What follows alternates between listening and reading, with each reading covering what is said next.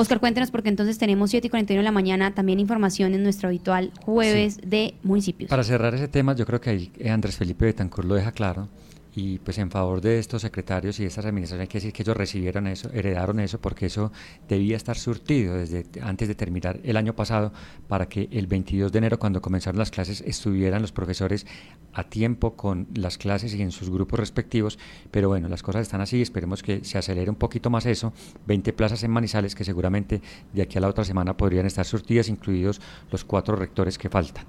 Sí, hoy es jueves de metropolitanas. Metropolitanas informaciones de nuestra zona metropolitana y vamos a arrancar con nuestro vecino municipio de Villa María, donde como decía Alicia, ahora ya se están terminando la construcción de los planes de desarrollo, que eso tiene unos periodos de ley para presentar a los consejos, y en Villa María, en el capítulo, tiene un capítulo especial que se llama el de regalías. Usted sabe que las regalías, el gobierno nacional desde hace unos tiempos, las regalías son para todos los municipios de Colombia y todos los departamentos, no es como antes que era solamente para los productores de petróleos o de hidrocarburos, ahora eso se reparte para todos, y allí Villa María tiene un capítulo especial en su plan de desarrollo y ha incluido allí unos temas como el placa, las placas huellas, harto hemos hablado de eso aquí, de la importancia que tienen, también de programas para prevenir el consumo,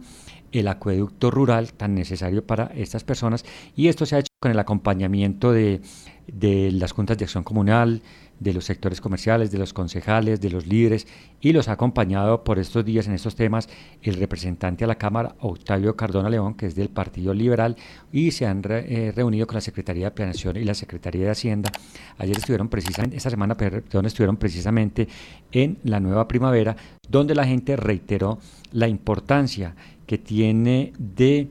eh, las placas huellas, volvieron a incluir las placas huellas en el plan de desarrollo, que ojalá queden ahí por la necesidad que tienen ellas. Pero, por ejemplo, un comentario de un ciudadano de,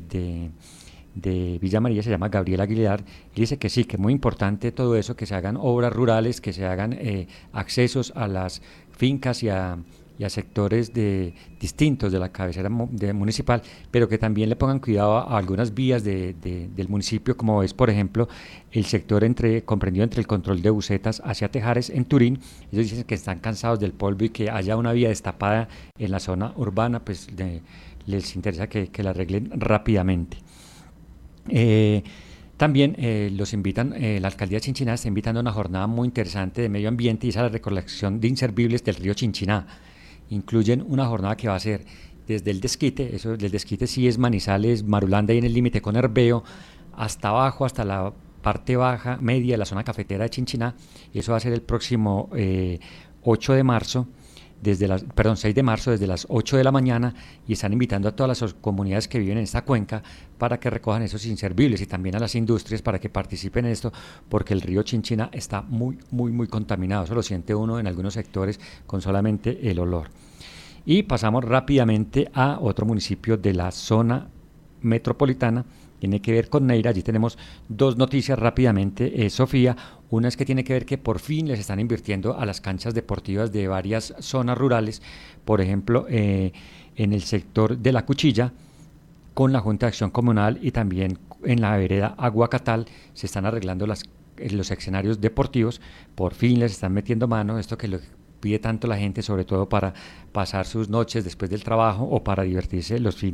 los fines de semana. Y en el mismo Neira acaban de crear un proyecto que me parece a mí muy, muy atractivo y que tiene que ver con eh, el cuidado de los, sus adultos mayores, se llama Gestores de Amor. Y es un voluntariado, o sea, las personas pueden inscribirse allí donde la gestora social para acompañar con actividades recreativas, deportivas y culturales a las personas eh, adultos mayores del el municipio de Neira. Así es, Oscar, tenemos toda esta información. Muchas gracias por esta nueva sección. Ya sabemos entonces, ya los martes y jueves también tenemos siempre esta información y por supuesto seguiremos entonces muy atentos a todo lo que vaya surgiendo en términos de denuncia, en términos educativos. Claro que sí, Sofía.